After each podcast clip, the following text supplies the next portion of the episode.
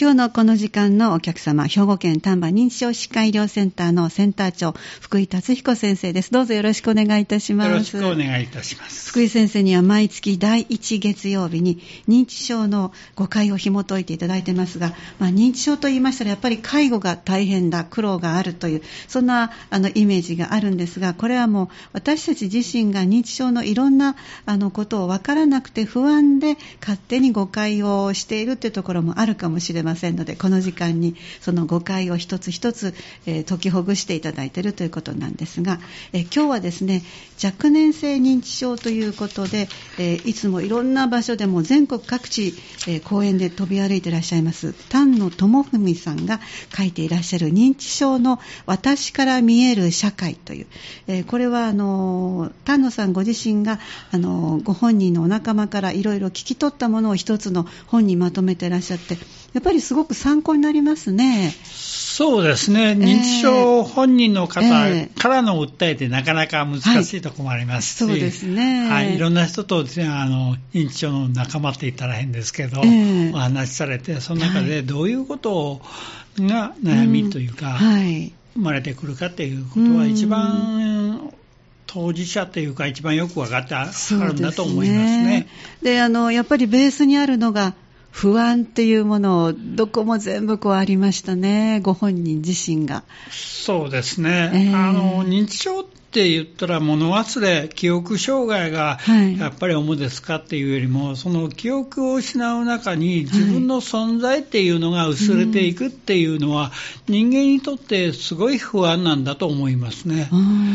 そうですね。自分が消えていくとかいう感じに思うと、これがやっぱり不安のためにいろんな、それそのそれがためにいろんな症状が出るかもわかんないですね。ねそういうこうベースがあるってことをこの本を読ませていただくと少しずつあのあそういうことでそういう気持ちでいらっしゃるのねっていうのもあの少しはあの分かっていける部分もあるかもしれませんね、えー、第1章が認知症の人たちの言葉からとかあるんですが今日はですね、えー、第3章の優しさという勘違いという項からですねちょっとこういう部分があったのであの先生に紐解いていただきたいんですがえー、よく認知症の人は怒りやすくなると言われますが気づかないうちに当事者を怒らせていませんか？徘徊とよく言われますが出ていく理由を確認せずに徘徊と決めていませんか？というあのくだりがあるんですけどもこの怒りやすくなると言われています。このあたりちょっと先生にご説明お願いしたいんですが。はい。あの怒りやすくなる、はい、あのまあ、僕たちはそのコミュニケーションを取るときに、うん、えー、っと起こりやす感情っていうものをできる限り抑えて人と会話をしたりしてるんですけど、うんはい、まあ、認知症介護される当事者になると、やっぱり関係が近いって言ったら言い方はあれなそばにいらっしゃるってことはそうですね。あの、ご夫婦であるとか、その辺になると遠慮が、遠慮がないというか、感情を入れて喋ってしまうところがありますね。そうですね。あの、自分を振り返っても、あの、そうですね。そう、等しい人だったら、あの、自分と同じ考え方なんだろうとかいう感じも出ますから、ええ、ついつい、あの、厳しい言葉っていうか、攻撃的な言葉が入る場合もあるかもわからないですね。まあ、ストレートですよね、ストレートですね。はい。だから、本当は人間は第三者と喋るときに、決してストレートの、ストレートな部分は抑えようとしてるんだと思います。はい、はいあの怒らしたり怒、ね、そういうことは脳の機能にもありますけど、でも抑えていこうっていうのが人間なんだと思いますね。そうですね。はい、いわゆるこう、社会人としての喋り方と、はい、家庭で遠慮なく喋ってるのと、はい、きっと回路が違うんだなと私は思ったりもします。そうですね。あの、人間が持ってる、それは人間らしいところなんだと思いますね。家に帰ってまでそんなに気使って喋ったりなんとかっていうのは、は疲れるっていうのが出てしまうから、ついつい夫婦間長いこと一緒に生活したら、これぐらい言ってもいいんじゃないかなとは思ってるらしい甘えもあってね。甘えも 甘えという言葉もあるかもわからない。けど、それが出てしまうんじゃないか。ほんなら認知症になった時に私一生懸命介護してあげたのに、なんで旦那さんはあのすぐ怒ってくるの、という、なんか怒りっぽいなっていうことを感じるかもわかんないですね。実際はそんなに旦那さんの方も思ってないのかもわからない。だから認知症って前はそんな、前はそんなに怒らなかったのに、ちょっとしたことで、あの、怒ってしまうっていうのを感じはるかもわからないですね、介護者として。はい、例えば、まあ、出てくるシーンとしたら、同じことを何度も聞かれるってことで、結局こう、感情的な言葉になるんでしょう、ね、そうですね、もう5分ごとに、さっき答えたのに、また同じこと答えるの、っていう感じになると、人間はもう、どうしたんだ、しっかりしてよとかいう感じのことは、さっきも言ったでしょうって、語尾上がってしまったり。一言つきながらね、さっきも言ったでしょうと。はい、感情的にだからちょっとぶつかってしまうかもわからない。だからもっと言えば、なぜ同じことを言ってくるんですかって言ったら、うん、結局はコミュニケーションを取りたいだけなんじゃないかな、それだったら同じように答えてあげても別に何も問題はないですよって僕らは言うんですけどね、今日どこ行くのって言って、はい、さっき5分前に病院に行くって言ったでしょ、だんだんだんだん。語尾が 強くなってしまうかもわからないです、ね、言い始めも、だから、みたいなことになるかもしれません、ね。言ったじゃないって言われたら、そんな言い方しなくなって お互いにどんどんエスカレートするわけですね。はい、それが怒りっぽいんじゃないとか言って、認知症になってからすぐ逆らうじゃないですけど、ちょっと怒りっぽいかなっていうのも言われますね。ででも、それでも第三者に対しては、本当に関係が自分の子供とか、はい、であの違う人になっては急にちゃんと話をちゃんと聞いてっていうのは見られますからね、やっぱり関係がご夫婦っていうのはもう認知症関係なくどうしてもそうなりやすいんだとは思いますけどね。そうですね。はい。うん、なんか今まではその何度も同じことを聞かれなかったからそういう会話がなかっただけでっていうことですよね。言ってみたそうかもわからない、えー、ね、だから今まで通りの会話をしたいのに、何度も何度もさっき先生おっしゃったように、5分おきに、どこ行くのって聞かれたら、もうしっかりしてよっていう気持ちもありながら、そうですね、うん、その感情が出てしまうと、それはちょっと、こっちがちょっと向こうの感情を傷つけてるかもわからない、はい、人間は負けられないですから、ちょっと上から答えてきます。はい、なるほどね。は難しいですね、うん、私が父の場合はもうあの物忘れをするものだとどこかでこう収めたので、うん、あの以前ももう本当、お聞きの方はまたっておっしゃるかもしれませんが、運転して父がドライブ好きなので私の後ろに父が乗ってて、でまあ、私とし子ですからとし子さんどこに行ったって聞くからとし子さん運転中って言ってそれがまあ5分おきでも同じように答えられるんですが。あの同じように答えるっていうのもこちら、はい、あの介護してる方によってはいいのかもわかんないですね。はい、そうすると父も穏やかに、あ、そうで終わって、また5分後に、としこさんどこ行ったって聞くから、運転中っていうね、はい、はい、まあ、ゲームのような感じで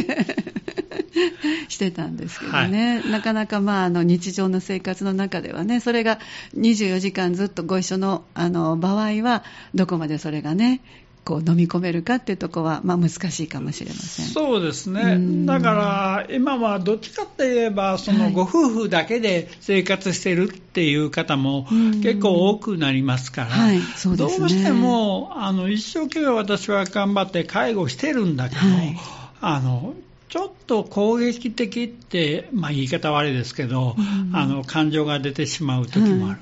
うん、私はちゃんと抑え抑えきれない時もありますけどねとか言われるんですけどね、うん、だから人間は大体そうなんですよっていうのは言いますけどね。じゃあ、決して怒ってはいけないって教科書的に言ったら、あの、書いてあるんですけどね、注意して怒ってはいけないとか書いてあるんですけど、それはなかなか難しいですよ。難しいですね。そうですね。はい、だから、その、病気がそういう言葉を出すってことをこう理解できた時点からはきっとできるでしょうね。そうですね。ねその、うん、どう理解してあげるか、ちゃんと受け止める姿勢が主で持っていかないと、うん、あの、正しく、あの、訂正してあげようとか、なんとかじゃなくってっていうのも一つ、そのやっぱり物忘れじゃなくて自分向こうは認知症っていうのは自分の存在に不安を感じてるからついつい、はい、あの一番親しい人にちょっと聞いてよっていうのが出やすいですよっていう感じだったらいいかなと思う、うん。うん、そうですね。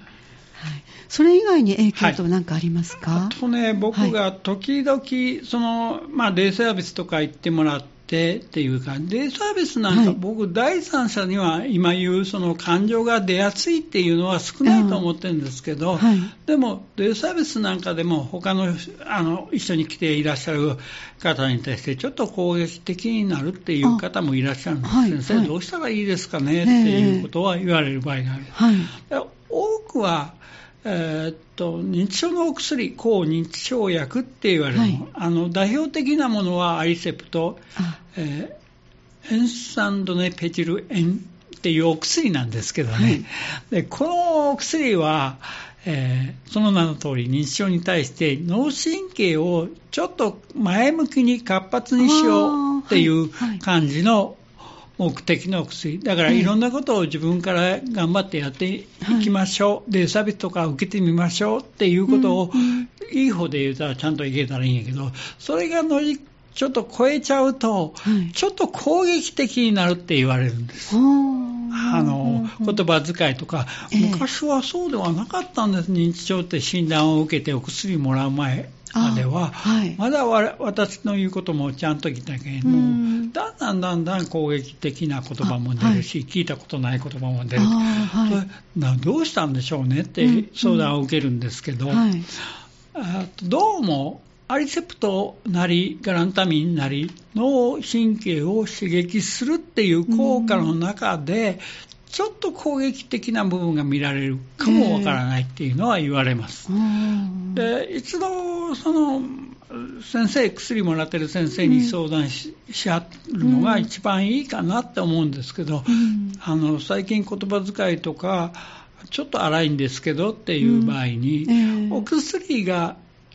効果にあって効いてるっていうことは確かなんですけど、ちょっと効きすぎてませんかって、だから人間の脳は、あのどうしても不安とかイライラは、少しは入ってきますから、それの、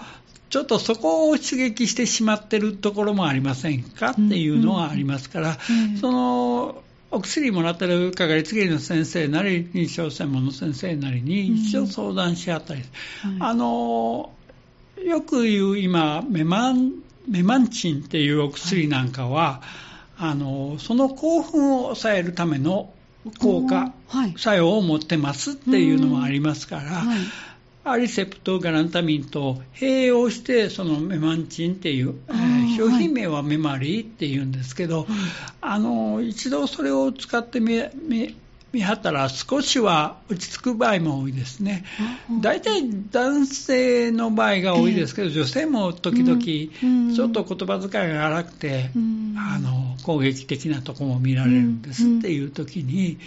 一度相談し合ってもいいかなと思いましたね。じゃああの本来ならその脳神経を刺激してこうあの積極的に出ていったりすることでとっても嬉しいお薬だけどそれがある方には効きすぎる場合もあるので、そうですね、ご本人ある方には効果がはっきりと出すぎるっていう 感じの中に、はい。うん、あのメマンチンっていう方でちょっと抑えよく、はい、あの多くは翼換酸とか漢方やったらいや漢方も今日抑える作用はあるんですけど、うん、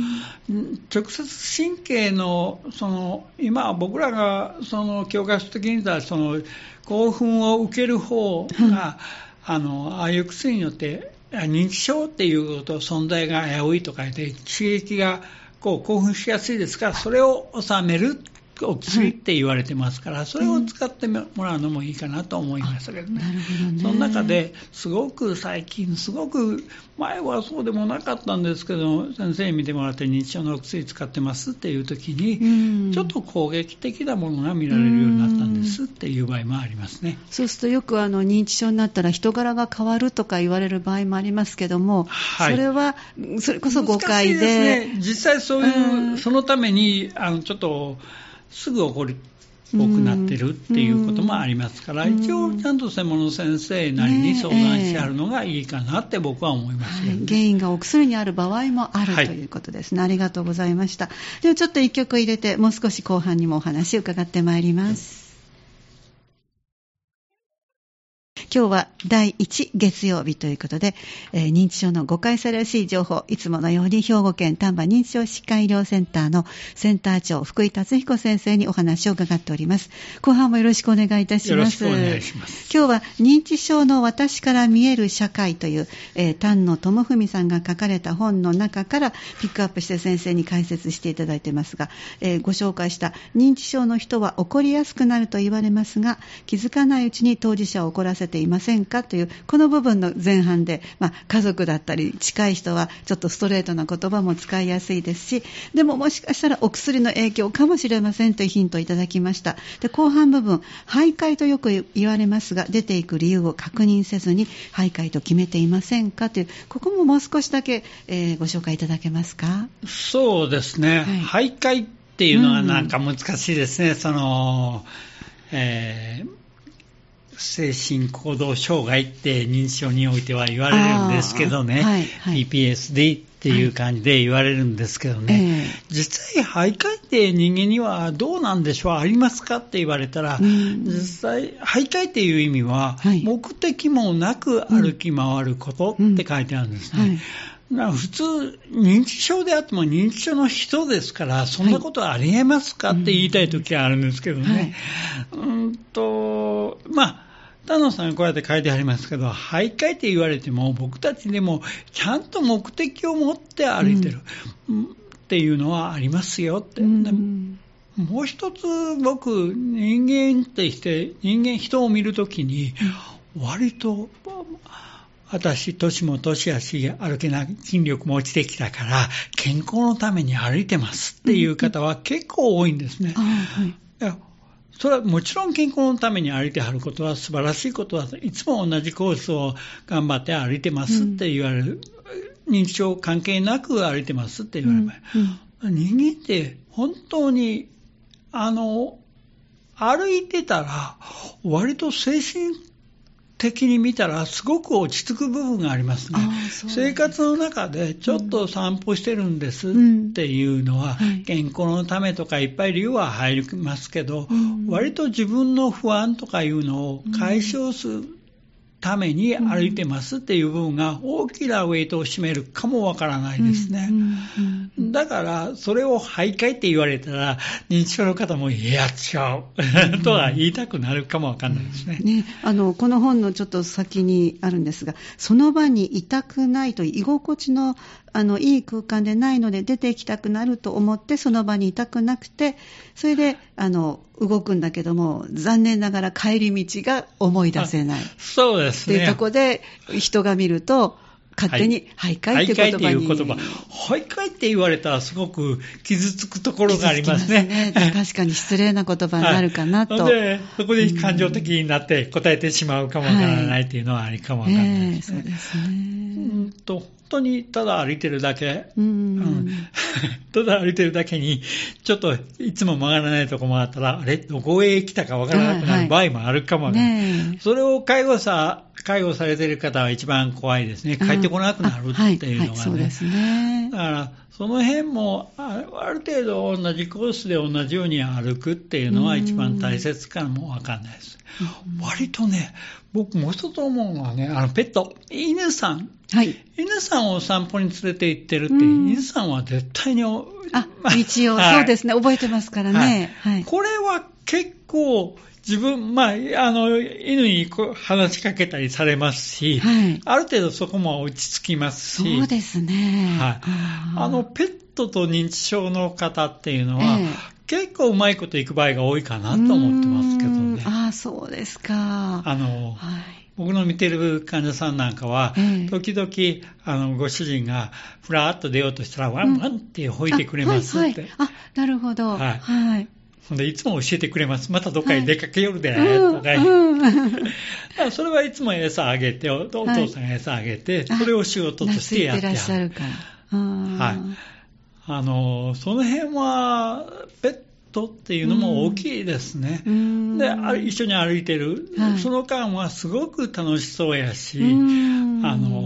元気にやってますよって言われますから、そういう部分もいいかもわからない。じゃあ犬ばっかりじゃなくて猫でも癒されるところありますね。そうですね、はい、結局だから不安な気持ちを癒されるっていうのがまずベースにあったり、はい、で、ね、あの、だから、まあ、なかなかご家族難しいかもしれませんけども、お一人で出られるよりは、ご一緒に動かれるのが、一番いいのかもしれませんけどね。ほんで、さっきの犬の散歩ですけど、そういう決まった時にこうするっていう自分を作るのも、一つ習慣を、はい、だい。たい5時頃になったらこの人、うん、あの、うちの犬と散歩してるんですって言ったら、それは特に問題はないですね、うんうん、犬はまたちゃんと連れて帰ってくれる。そうですね、はい、はい、だからベースにこの痛くない場所ってことの作り方の方があの改善すると、いわゆるフラッと出ていくってことも減るかもしれない。そうですね、そういう意味では、何かすることがあって、フラッと出てきはる場合もありますね。うん。難しいのは、あと一個、あの